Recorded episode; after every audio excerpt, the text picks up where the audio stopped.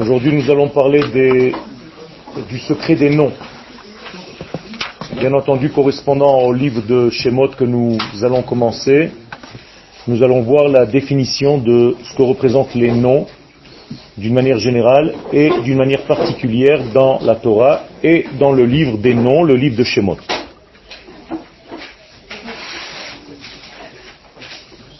J'ai appelé ce cours Sod Hashemot Habaim Mitzrayma, le secret des noms qui viennent en Égypte.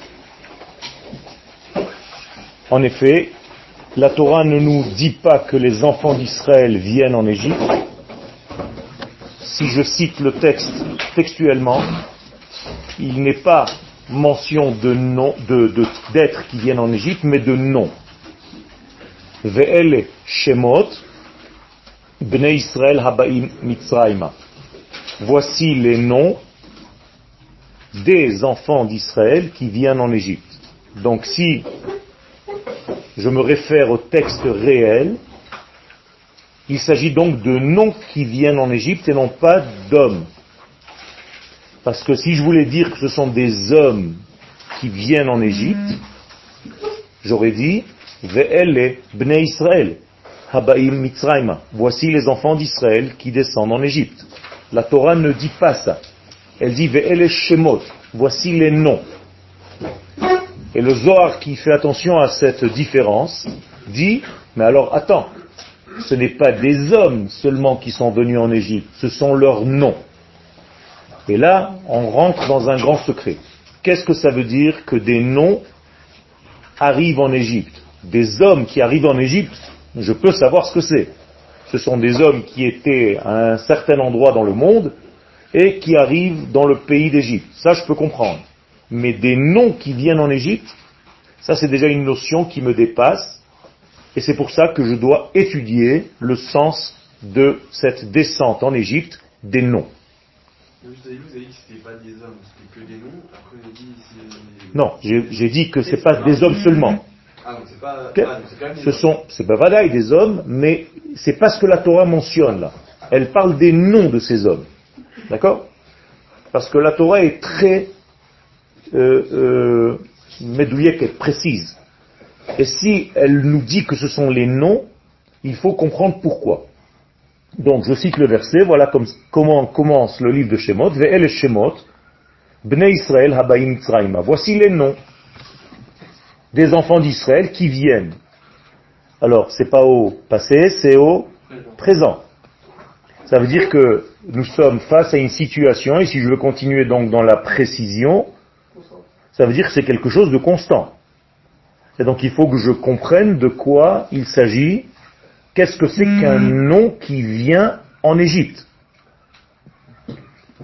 Mitzrayma, et pas les Mitzrayim, c'est-à-dire dans la direction de.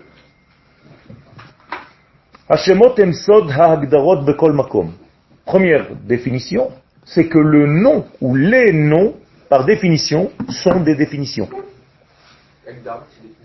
Hagdara. Donner en fait une limite, donner un sens. Quand je peux définir quelque chose, je suis plus près de l'avoir compris. Si je ne sais pas définir une chose, cette chose est encore loin de moi la capacité que j'ai à définir montre que j'ai compris le sujet, beaucoup plus que quelqu'un qui ne sait pas le définir. Vous êtes d'accord avec moi? Ça veut dire que si vous ne savez pas mettre des mots pour définir quelque chose, ne serait-ce qu'un sentiment, ça veut dire qu'en réalité, ce sentiment n'est pas encore très compris. Si j'arrive à définir les choses, à les cristalliser dans une phrase, dans un mot, c'est que les choses deviennent claires. Un sentiment, c'est pas indéfinissable Non, on peut définir un sentiment. Quelqu'un qui se sent bien, il peut dire je me sens heureux. C'est une définition. Heureux, c'est aussi très abstrait. Mais au moins, il y a une expression qui sort de sa bouche. C'est pas dire je ne sais pas comment définir ce que je ressens. C'est beaucoup plus loin. Donc si c'est trop élevé, trop loin de moi, j'ai du mal à le définir. Donc toute chose qui n'est pas définissable clairement dans ma bouche, c'est que cette chose est encore très loin de mon acquis. j'arrive pas à l'intérioriser. C'est pas grave, tu peux dire une immense joie, c'est déjà pas mal, j'ai déjà compris. D'un côté c'est rabaisser, mais rabaisser veut dire aussi dévoiler. Ça veut dire que je peux rester avec des notions très profondes et ne pas parler.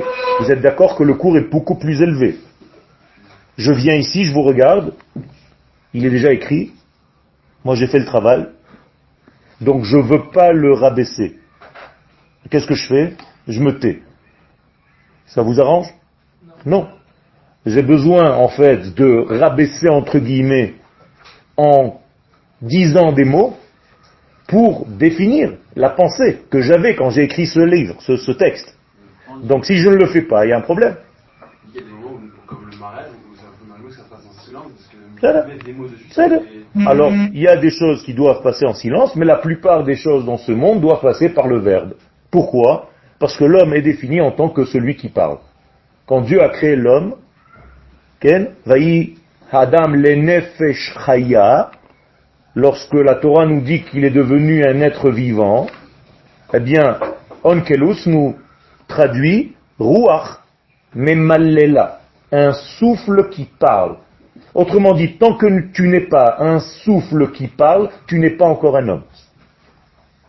Donc tu as un problème. Et donc, l'homme se définit par sa capacité à s'exprimer, à parler. Adam et Ève ne se sont pas parlé. La Torah ne mentionne aucun dialogue entre eux. Regardez la catastrophe qui en a découlé. Alors apprenez en fait à parler. Apprendre à parler, c'est devenir un homme.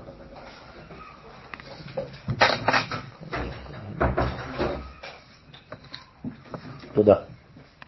C'est là si elle, l'a fait, si elle lui a fait manger la pomme, elle n'a pas parlé pour ça? Non. La Torah ne me raconte pas un dialogue. Je ne sais pas ce qui s'est passé là-bas. Moi, je me réfère à ce que la Torah me dit. Si la Torah mentionne un dialogue, c'est qu'il est important pour moi. Si elle ne le mentionne pas, c'est que ou il n'a pas eu lieu, ou bien c'était des bêtises. C'était pas un niveau qui construit quelque chose. Or, la Torah est une prophétie. Ce qui a été retenu dans la Torah comme le texte qu'on connaît aujourd'hui, c'est tout simplement ce qui fait avancer le processus. Si ça ne fait pas avancer le processus, la Torah ne le marque pas. D'accord? Par exemple, la Torah a sauté 40 ans, 38 ans de désert. Elle n'en parle même pas. Pourtant, les gens se sont parlé là-bas. Même Moshe Rabbeinu a parlé. Mais c'est pas important pour faire avancer le processus du divin, donc ce n'est pas marqué dans la Torah. C'est une règle. Shehutzrecha ledorot nichteba. Seule une prophétie qui nous importe a été mentionnée et retenue dans le texte de la Torah. Toutes les autres paroles, non. Ça veut dire qu'en réalité, ce qu'on va retenir de votre vie, vous aussi, c'est ce qui aura fait avancer le processus du dévoilement de l'infini sur Terre. C'est ça la chose la plus importante. Et si tu as fait autre chose dans ta journée, bon, ça peut être important, mais ce n'est pas assez important pour être mentionné dans un texte de la Torah qui s'appelle une prophétie. Alors, on est en train de dire, là, que les noms des enfants d'Israël, donc je prends que les noms, c'est eux qui viennent en Égypte. Et donc je cherche à comprendre ce que ça veut dire. Qu'est-ce que c'est qu'un nom qui vient en Égypte? Mais d'après ce que je viens de vous dire, vous êtes déjà un petit peu plus apte à comprendre. Un nom qui vient en Égypte, c'est-à-dire un nom qui n'arrive pas à s'exprimer. Il est enfermé dans une notion qui s'appelle prison. Traduisez le mot prison, c'est une étroitesse. Ça veut dire on t'étouffe, on te ferme. Mitzraim, c'est en réalité traduction littérale de l'étroitesse, Meitzar. Sar, c'est être à l'étroit. Metzarim, des étroitesses, Mitzraim. Donc, qui est mis en étroitesse en Égypte? Les noms. Donc, la capacité à définir. Donc, tu ne sais plus dire. Tu as du mal à dire. La maladie. Donc, en réalité, l'Égypte est une grande maladie. Et donc, sortir d'Égypte, c'est guérir de ta maladie. de ton incapacité à dire. Vous êtes avec moi? Écoutez bien. Et il y a une bénédiction de santé qui nous dit Kol hamachala, toute la maladie, asher samti bemitzrayim, que j'ai mis en Égypte, lo asim alecha, ki ani adonai rofecha. Je ne le mettrai pas sur toi car je suis ton guérisseur. Autrement dit, la première maladie de laquelle il faut guérir en Égypte, c'est quoi? La parole. D'accord? Car on a dit que ce sont les mots qui sont en prison. Ce sont les mots qui ont été emprisonnés. Donc comment va s'appeler la fête qui va se référer à la guérison du manque de parole? Pessah, qui veut dire la bouche qui parle. Pessah. Donc, dès que je sors d'Égypte, la bouche s'ouvre. Vous comprenez? Autrement dit, tout le moment où on était en Égypte, dans cet exil, qui était fermé en fait? La parole, le verbe. Or, si Israël, c'est le verbe qui dévoile Dieu dans le monde, si ces hommes-là sont emprisonnés en Égypte, qui ne se dévoile pas Le nom d'Hachem dans le monde. Donc Akadosh Baruch n'apparaît pas encore dans l'histoire réellement, tant que les noms et les enfants d'Israël sont en Égypte. Dès qu'Israël va sortir d'Égypte, immédiatement Dieu peut descendre entre guillemets sur terre. Ça va s'appeler le don de la Torah. D'accord Les athlètes, on n'a pas encore défini.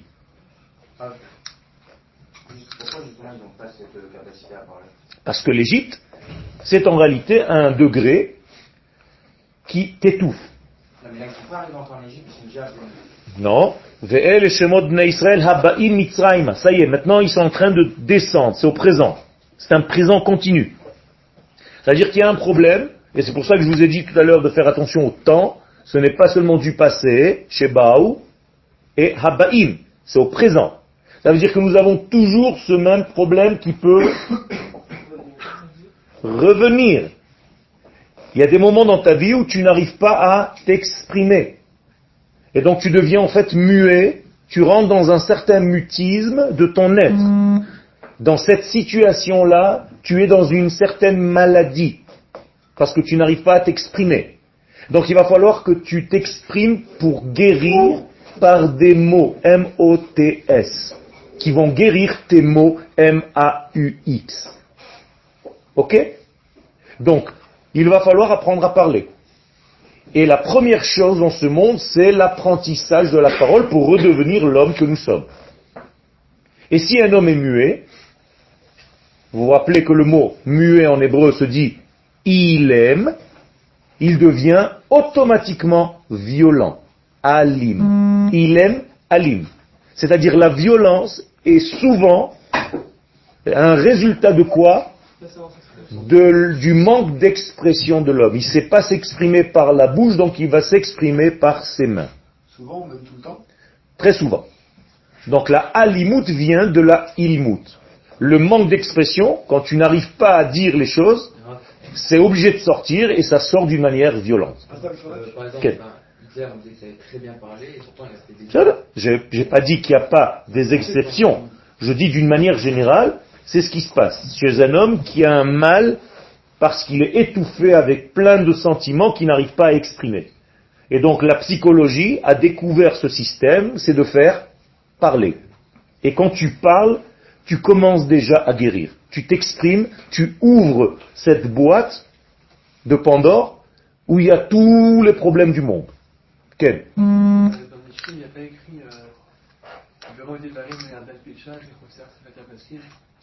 ça veut dire qu'il faut savoir ce que tu dis.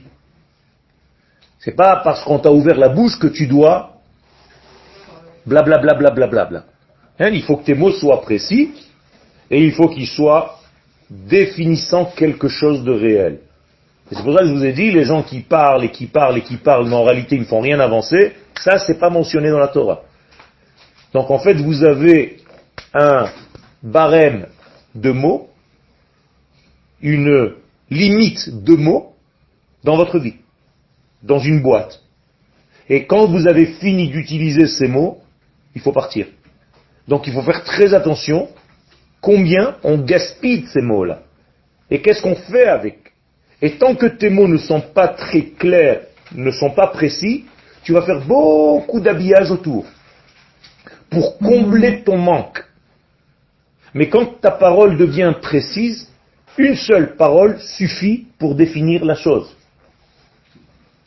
Tu ne bégayes pas, parce que tu sais ce que tu vas dire. Qui bégayait en Égypte? Mon cher Abenou, maintenant vous comprenez pourquoi. Et il dit à Kadosh Baruch Ani Arel Sfataim, j'ai un problème au niveau des lèvres, je ne peux pas m'exprimer. Pourquoi? Parce que mon peuple est en exil, donc il a un problème. Fais-moi sortir d'Égypte, je commencerai à parler. D'ailleurs, il sort d'Égypte et immédiatement, Az Yashir Moshe. On ne parle même plus de son problème. Autrement dit, Moshe Rabbeinu Bégué, parce que le peuple d'Israël lui-même est dans une incertitude. Et comme il est équivalent à tout le peuple d'Israël, il a en fait la maladie du peuple. Tout le peuple d'Israël est dans un étouffement global au niveau de son verbe. C'est-à-dire qu'il ne peut pas encore jouer son rôle dans l'histoire. Quel est le rôle d'Israël dans l'histoire? De raconter Akadosh Baruchu, de dévoiler les valeurs d'Hachem. Si tu ne fais pas ce travail, ça s'appelle que tu es en Égypte. Maintenant vous avez compris? Est-ce que je peux être en Égypte même aujourd'hui? Oui. Maintenant vous avez compris le système. C'est-à-dire l'Égypte, c'est pas seulement un pays, c'est un état de conscience. Si tu es dans un étouffement, tu n'arrives pas à t'exprimer, ça s'appelle un état d'Égypte, un Meitzar, et tu dois sortir, mina Meitzar karatia. Fais-moi sortir, j'ai envie de crier. Anani bamerchavia. Et Akadosh Baruch va te répondre. Donc la matzah, comment est-ce qu'elle s'appelle? Lechem? Oni. Qu'est-ce que c'est Oni? La réponse. Le pain, pas seulement de la misère, comme on vous l'a traduit jusqu'à aujourd'hui, mais le pain de la réponse, lechem shi'onim alav. C'est-à-dire un pain qui t'ouvre la bouche, qui te permet de t'exprimer. Et comment est-ce qu'on va appeler le livre que nous allons lire à Pessah Haggadah. Qu'est-ce que c'est Haggadah? Les Haggids, parler. Vous voyez donc que toute la fête de Pessah est liée à la parole, à la bouche. Magnifique. Et toutes les mitzvot de Pessah sont liées à la bouche.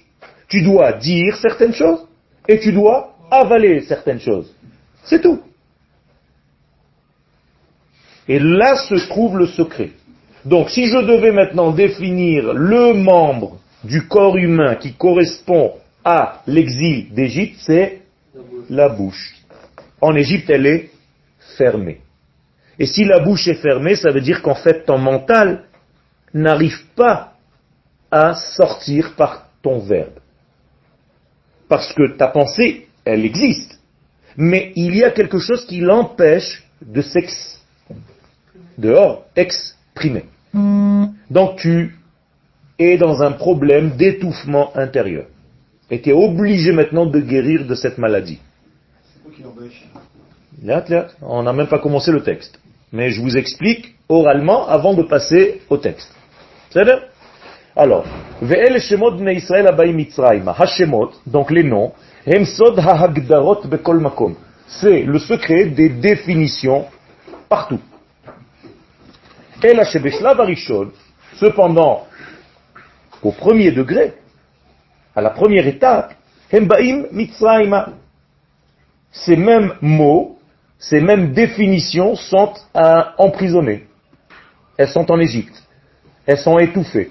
Elles ne s'expriment pas du premier degré. Combien de temps il faut pour un bébé pour commencer à définir? Deux ans. Pour commencer à parler vraiment.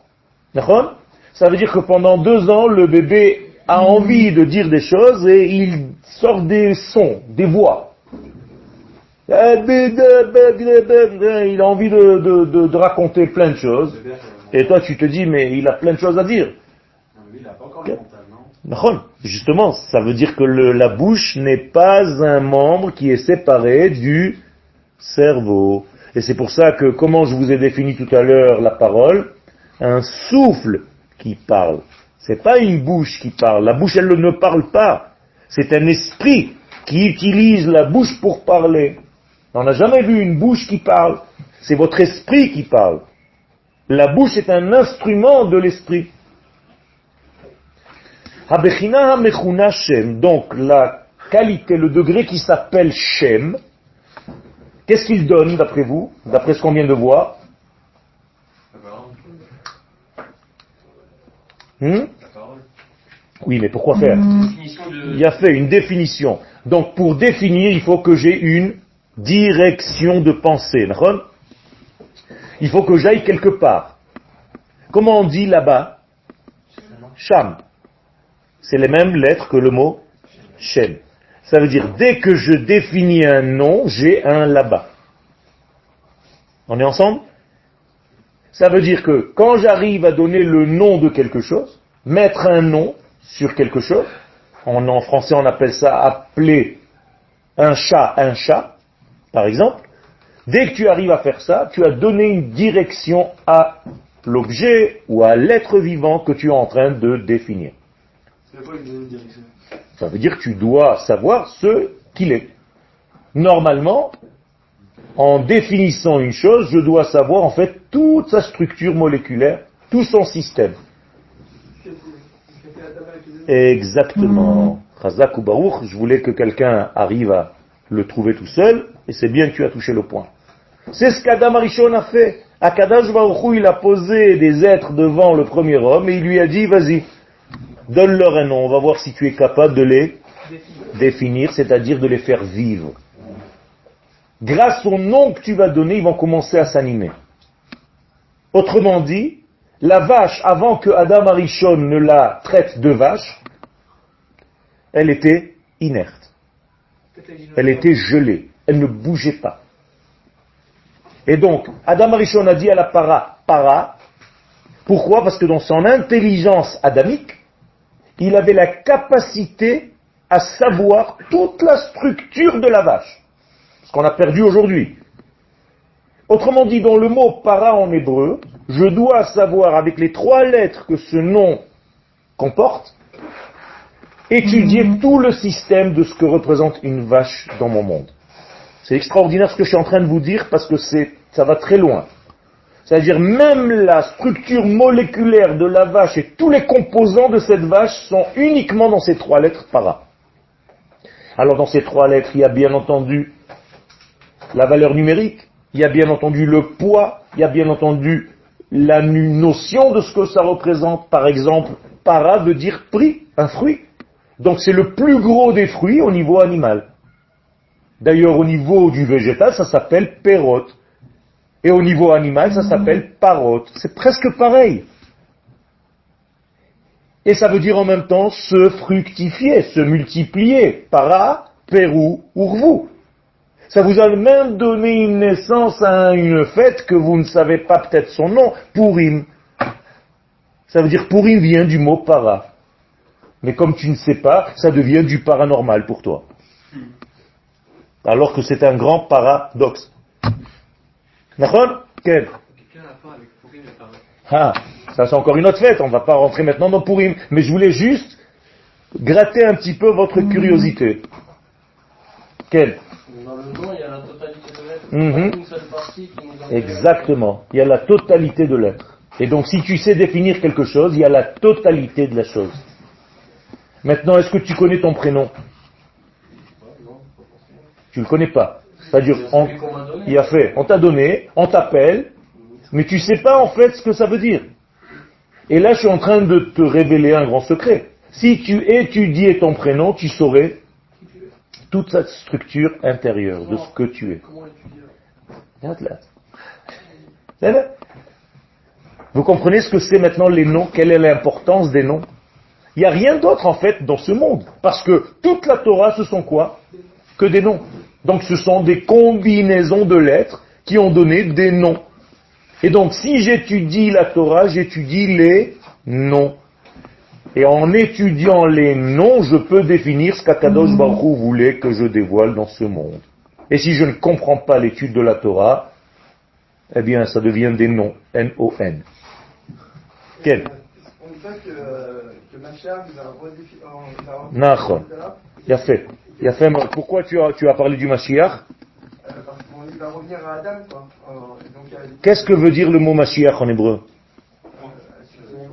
Celui qui parle. Sicha. Sicha. Vous savez ce que c'est une sicha? Une conversation. Mashiach, c'est celui qui a des conversations. C'est tout. Mashiach. Ah, donc il va redéfinir en fait toutes les données que vous ne savez pas jusqu'à aujourd'hui. Par exemple, dans le niveau de l'étude de la Torah, vous avez l'impression que Purim c'était 1, 2, 3, et maintenant le Mashiach va te dire que Purim ça veut dire 3, 4, 5. Et tu vas te dire, oh là là, j'ai jamais pensé à ça. Ça veut dire que la Torah du Mashiach, en fait, c'est quoi? C'est la Torah de la nouvelle Hagdara, définition des noms. C'est tout. Il va nous redéfinir ce qu'on a pensé être déjà défini. Donc fini. Et le Mashiach va te dire, mais tu n'as rien compris, ou en tout cas, tu n'as pas tout compris. C'est bien Ah, euh, Sira, ouais. C'est pas avec un Non, avec un sin. C'est bien Comme Mashiach.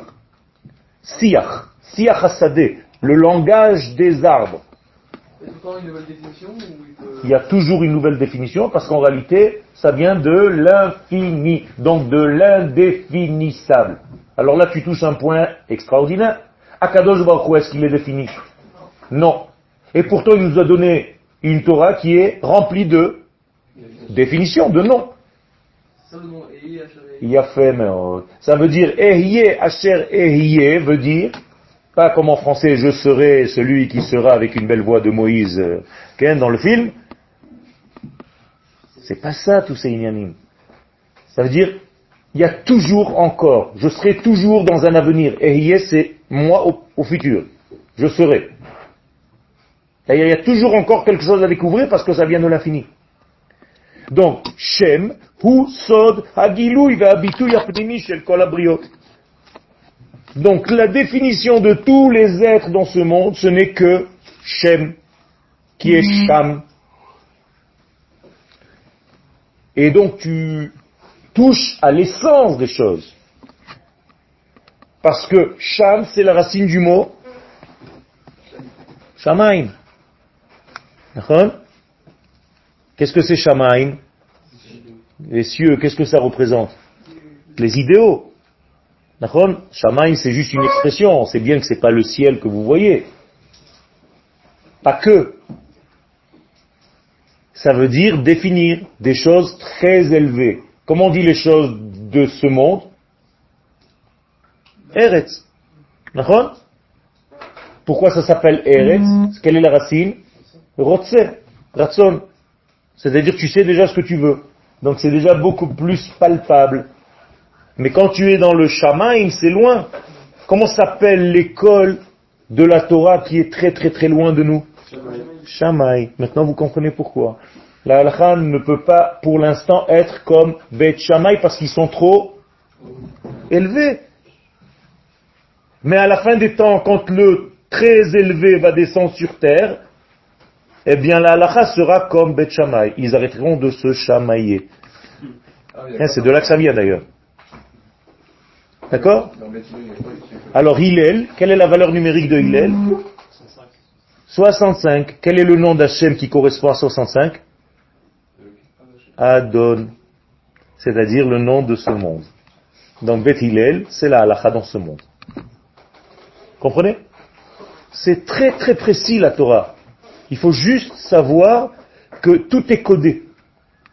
Donc, Yeridat Hashemot le Mitzrayim. Maintenant, on revient à notre définition. Ce sont les noms qui sont descendus, ou plus exactement, qui descendent en Égypte. On est d'accord. Alors, pourquoi ces noms descendent en Égypte? D'après vous, qu'est-ce qu'ils ont à faire là-bas? Alors, on a dit d'abord qu'ils sont étouffés, mais en même temps, ils vont chercher à se redéfinir. Il y a fait meod. Et pourquoi il faut aller en prison pour se redéfinir? Parce que dans la prison, en fait, tu es dans un simtsum. C'est-à-dire dans une étroitesse, ça veut dire que tu n'as pas trop de possibilités. Donc on va te réduire toutes les possibilités à une, deux, trois, et tu pourras t'exprimer. Donc plus on va réduire tes possibilités, plus tu pourras définir un mot. Même si ce n'est pas encore un super mot, mais il va commencer à t'aider à définir les choses. Donc tu es censé sortir d'Égypte quoi? Plein de noms que jusqu'à maintenant n'ont pas encore été définis. Où est-ce où ils sont tombés dans les oubliettes de ce monde? Quel Nachol, ça veut dire qu'en fait, le- la faute de l'homme, et maintenant je rajoute une couche, la faute du premier homme, qu'est-ce qu'elle a fait en fait? Elle nous a fait oublier quoi? Les définitions des choses. À tel point qu'aujourd'hui, on dit, on ne sait même pas ce qu'on dit. Nachol, combien de fois tu dis à quelqu'un de sadique, comment tu vas? C'est le rave, c'est le gaon, c'est le machin. C'est on dit donne des titres. Tu crois vraiment que c'est un sadique Pour arriver à être sadique, il faut être comme Yosef. Bien, alors, euh, c'est tout et n'importe quoi aujourd'hui. On ne sait plus donner les noms des choses. D'ailleurs, on est tellement à l'envers qu'on parle le verlan. C'est- c'est- C'est-à-dire, tout est à l'envers. C'est même plus les vraies définitions. Tu fais la teuf. Tout est à l'envers. Olam hafouch ra'iti. Tu n'arrives même pas à définir, et même dans le manque de définition, c'est encore à l'envers. C'est le contraire du contraire. Donc il faut tout remettre en place pour arriver à une Géoula. Géoula, en fait, c'est une rédemption de qui? Des noms. C'est tout. Donc le nom Shem, c'est l'essence même de la Géoula. Et qui on appelle Shem? La royauté de Dieu. Nachon, Baruch Shem, Kevod, Malchuto. Tant que le nom d'Hachem n'est pas révélé, il est dans une profanation. Comment on dit profaner le nom d'Hachem? Chilul Hashem. Et qu'est-ce qu'on doit faire, nous, pour sortir du Chilul Hashem? Kiddush Hashem. Comment vous écrivez Hashem? Ah, il a fait. He Shimem. Attention de ne pas écrire He comme Hashem. Tu peux pas profaner Dieu, tu peux profaner son nom, c'est différent.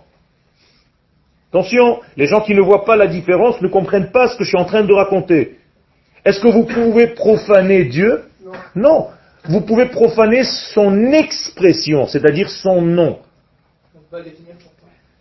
Il a fait. Et il nous a pourtant donné, et c'est ça le paradoxe, une Torah entière qui n'est que des noms, que des définitions. Et il me dit, ça, c'est à ton niveau. Fais-le. Dibra Torah kilshon bnei Adam. La Torah nous parle un langage humain que tu peux comprendre. Quel? Pourtant, le- les, les, les soldes, ils sont cachés. Les sodotes. Les Ça dépend. Ils sont cachés momentanément.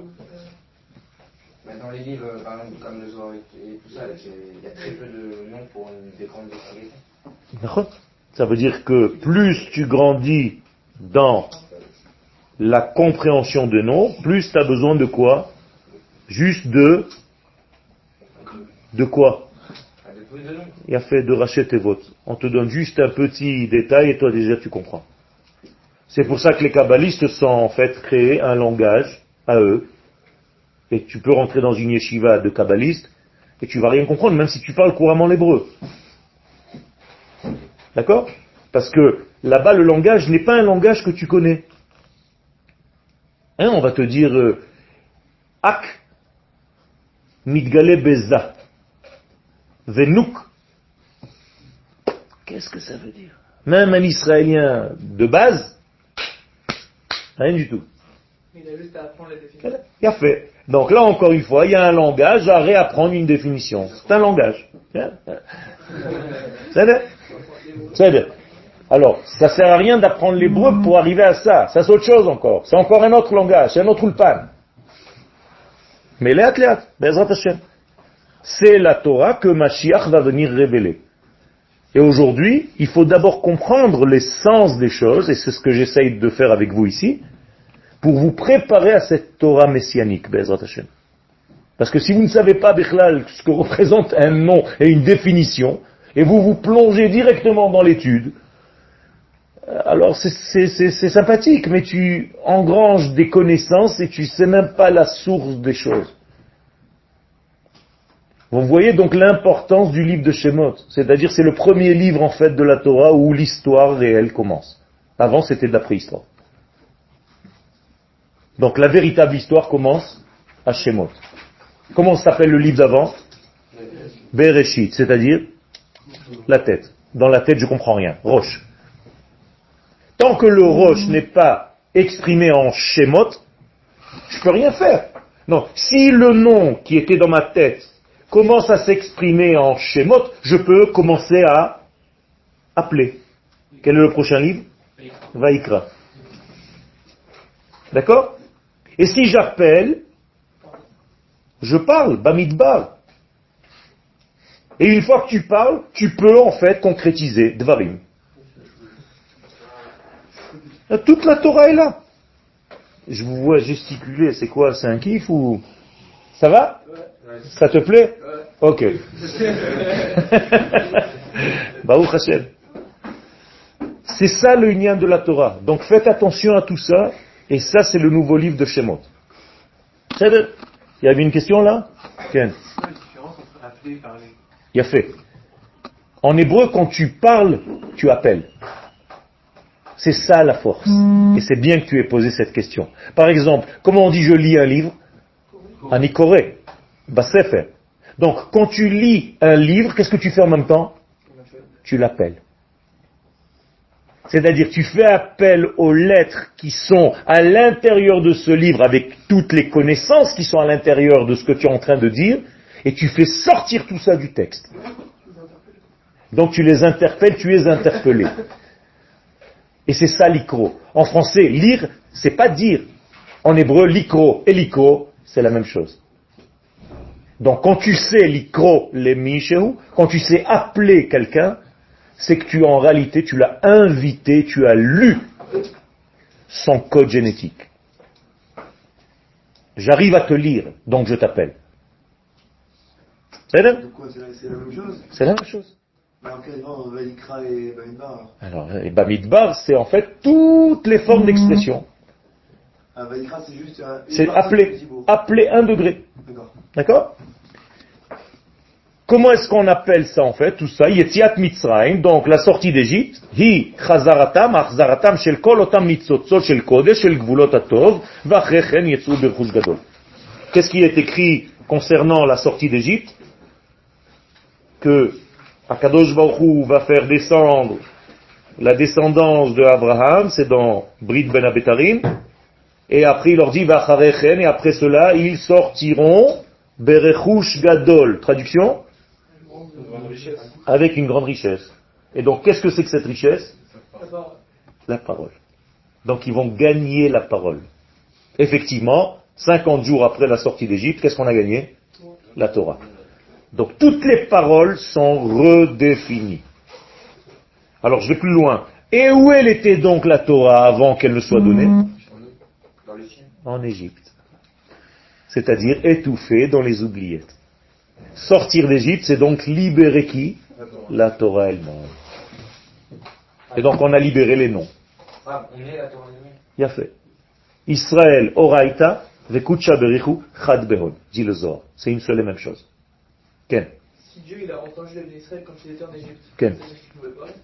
Commencé à. Non, il y a marqué qu'ils ont crié. Euh, Vaïtzaku, vaïzaku, euh, comme des animaux, c'est marqué en plus. Il n'y avait même pas de parole. C'était comme des animaux qui muaient.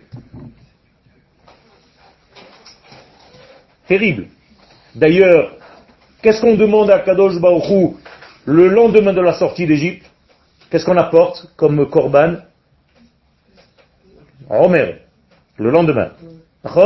Comment on l'appelle dans la Torah Omer ha tenufa. Qu'est-ce que c'est tenufa Tenu pe.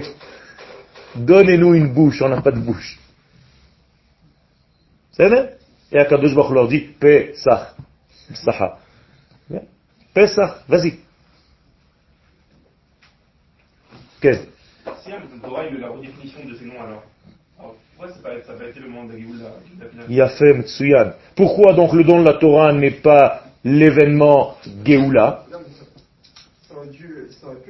Oui. Non, non, non, non. Qu'est-ce que Dieu dit au moment du don de la Torah? De quoi il parle La première chose, quand il va leur donner la Torah? Non. Rashi pose la question. Ma Inyan Shmita Etzel Har Sinai. C'est-à-dire la première parole de la Torah, c'est quoi? La Shemitah, c'est-à-dire la terre d'Israël. Donc il manquait la terre d'Israël, on ne pouvait pas encore avoir la Géoula Shlema. Donc voilà ta réponse. Tu ne peux pas avoir de Géoula si tu n'es pas sur ta terre. Donc même la Torah, ce de quoi elle parle en premier, c'est la terre. Et Rashi pose la question, qu'est-ce que tu me racontes maintenant? Tu es en train de me donner la Torah, tu me parles de la Shemitah. Voilà, c'est pas complet. D'accord Ça veut dire que c'est pas encore complet. Cette Torah, ces noms qui sont sortis d'Égypte et qui sont en train maintenant de couler sous la forme de la Torah, doivent arriver où? Sur la terre. Pourquoi? Parce que c'est le seul lieu géographique de ce monde dans lequel et par lequel Am Israël va exprimer à Kadosh Baruch. Ki mitzion tetse Torah. Udvar Hashem mi. C'est précis. Je ne suis pas en train de vous raconter des choses. Quel On n'a pas reçu la Torah en Israël? Il a fait. Pourquoi on n'a pas reçu la Torah en Eretz Israël? Parce que si on était déjà en Eretz Israël, on n'aurait même pas eu besoin de la recevoir. Pourquoi? Parce qu'on aurait en réalité vécu la Torah naturellement. Comme Abraham, Yitzhak et Yaakov. Pourquoi on a dû la recevoir dû parce qu'on s'est éloigné en fait de notre véritable structure intérieure. Il fallait nous rappeler qui nous étions. On a vu tout simplement rentrer en Israël. Nachon, nachon, vivre, vivre la Torah, pas l'étudier, vivre la Torah. C'est une grande différence entre étudier la Torah et la vivre. Parce que malheureusement, il y avait un, un décalage total. Combien Bichlal sont sortis d'Égypte? 20%. Dans le meilleur des cas, hein, dans la Gemara. Ça veut dire 80 personnes ont dit à Moshe Rabbeinu, tu es un embrouilleur. Qu'est-ce que tu nous racontes? Dégage. Bouge de là. Et Moshe, qu'est-ce qu'il leur dit? Mais attends, je suis Moshe Rabbeinu. Enfin, lui, il pas dit, il dit pas je suis Moshe Rabbeinu. Je suis Moshe. Et ils lui disent, mais on s'en fiche, c'est qui Moshe? Imagine-toi, toi aujourd'hui, Moshe, il arrive, il te dit, je suis Moshe, qu'est-ce que tu fais? Tu lui embrasses les pieds, non? Là-bas, non? Moshe donne un cours à 20h ce soir, il y a des annonces sur les arbres, il y a marqué au lieu de machin, wanted, à tuer. Il y a deux ou trois personnes qui viennent au cours. Velo el Moshe. Ils peuvent même pas écouter Moshe. Mikot Serouach, ils ont tellement le souffle court, mais Avoda Kasha, ils ont même pas envie de l'entendre.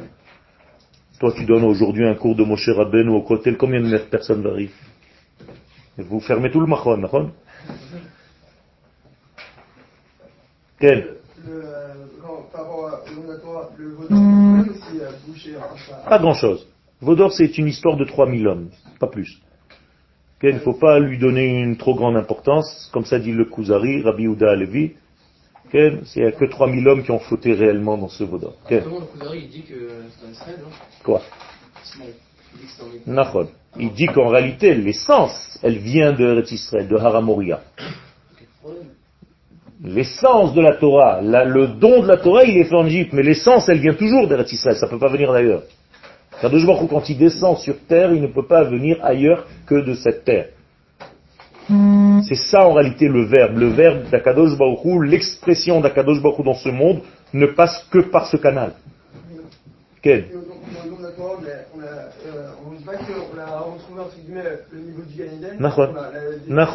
Nachon, mais comme Bechina en hébreu. Bechina, c'est-à-dire On a goûté c'est un semblant d'eux. T'as raison. Nachon, c'est censé en fait se terminer tout le programme. Rentrer avec cette force-là en Eretz Israël, on termine le travail. Le problème, c'est qu'à chaque fois, il y a un décalage. Et même quand tu as reçu un truc immense comme ça, tu sors du chiour. Là, le chiour, c'est quoi? C'est Matan Torah. Imagine-toi, les gens, ils sortent du chiour de Matan Torah, qu'est-ce qu'ils font après? Le vaudor. Comment tu peux faire un vaudor après un chiour comme ça, de Moshe Rabbeinu à Kadosh Baruch Hu, son et lumière? Tu es débile. Ça veut dire qu'en réalité, il y a un grand décalage entre la volonté de l'infini et la capacité de l'homme à être au niveau. Donc il y a toujours un petit décalage. Alors est-ce qu'on est capable d'être euh, Est-ce que Dieu nous a pas créé avec une incapacité à, à dévoiler ce, ce Non, il nous a créé avec la capacité de dévoiler, mais ça prend du temps. Ça s'habille dans le temps. Et il faut un grand travail. Et ça prend 6000 ans. Donc on est à la fin de ces 6000 ans maintenant. On va rentrer dans le Shabbat. 3000 Non. 3000 c'est encore, c'est un autre degré, c'est après le Shabbat déjà. Donc c'est pas de, de ce compte. D'accord? C'est un autre compte, ce qu'on appelle garde. Pour continuer à les expressions de Kabbalah que tu comprends pas. D'accord? Là on est dans Zat. Tu as compris, c'est pas de l'hébreu, mais c'est pas grave. ok? Alors, on continue. Vous avez compris donc avec quoi ils sont sortis d'Égypte Quelle est la richesse avec laquelle ils sont sortis Donc ils ont libéré quoi en fait? La Torah. Et c'est les noms, c'est la vérité.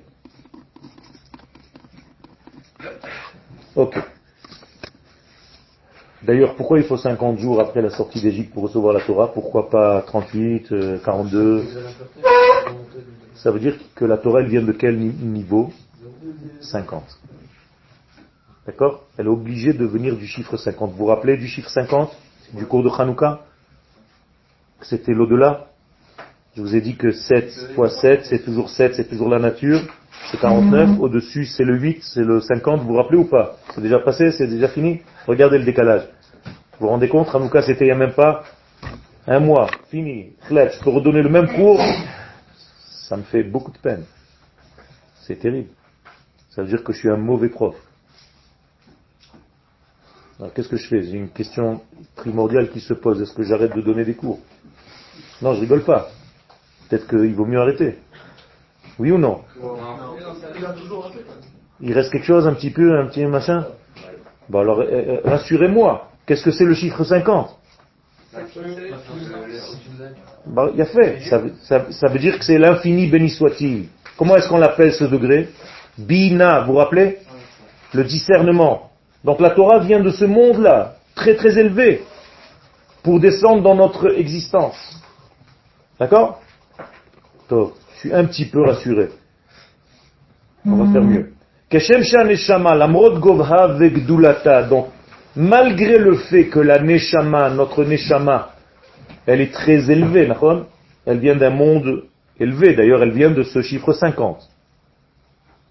Eh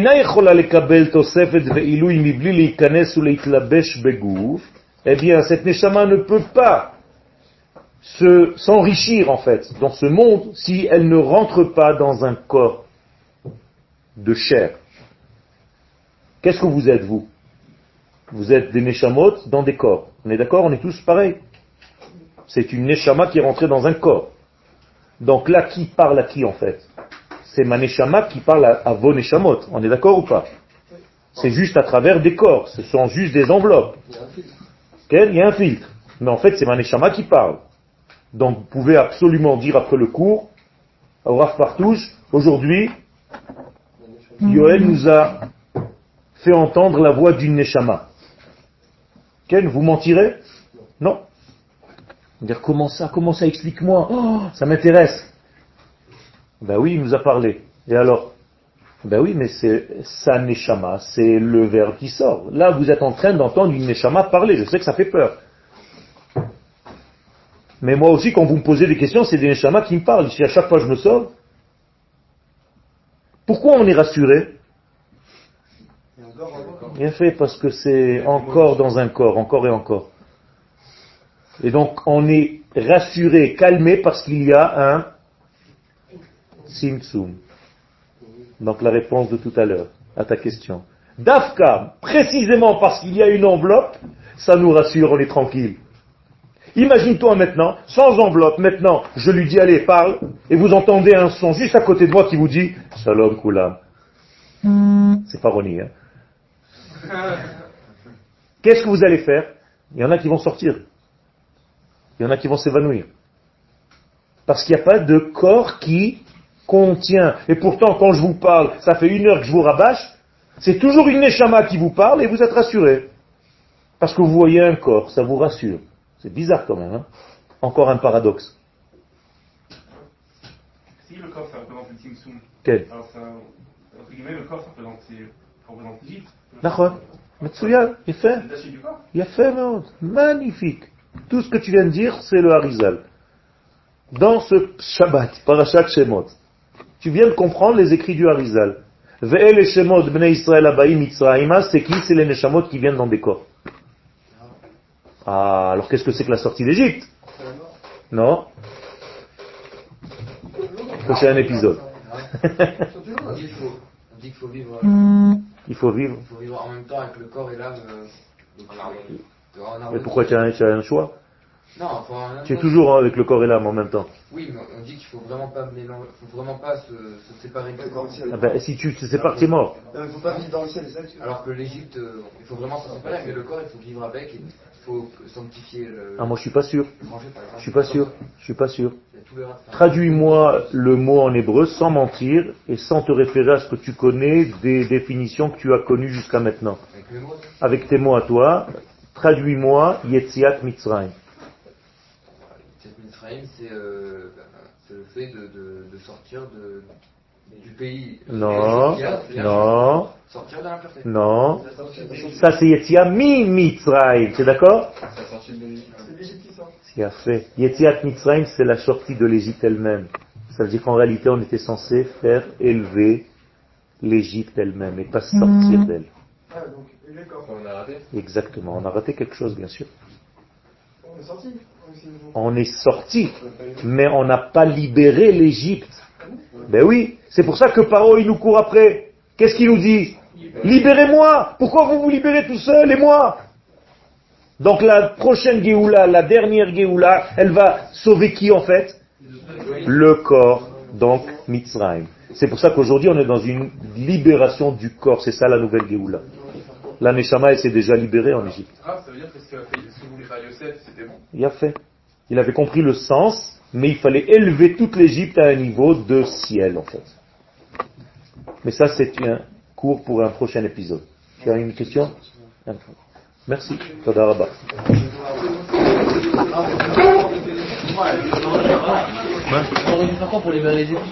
Ah, il fallait le- les, les- les- en fait comprendre qu'ils étaient une partie intégrante de la délivrance. Et pas quelque chose de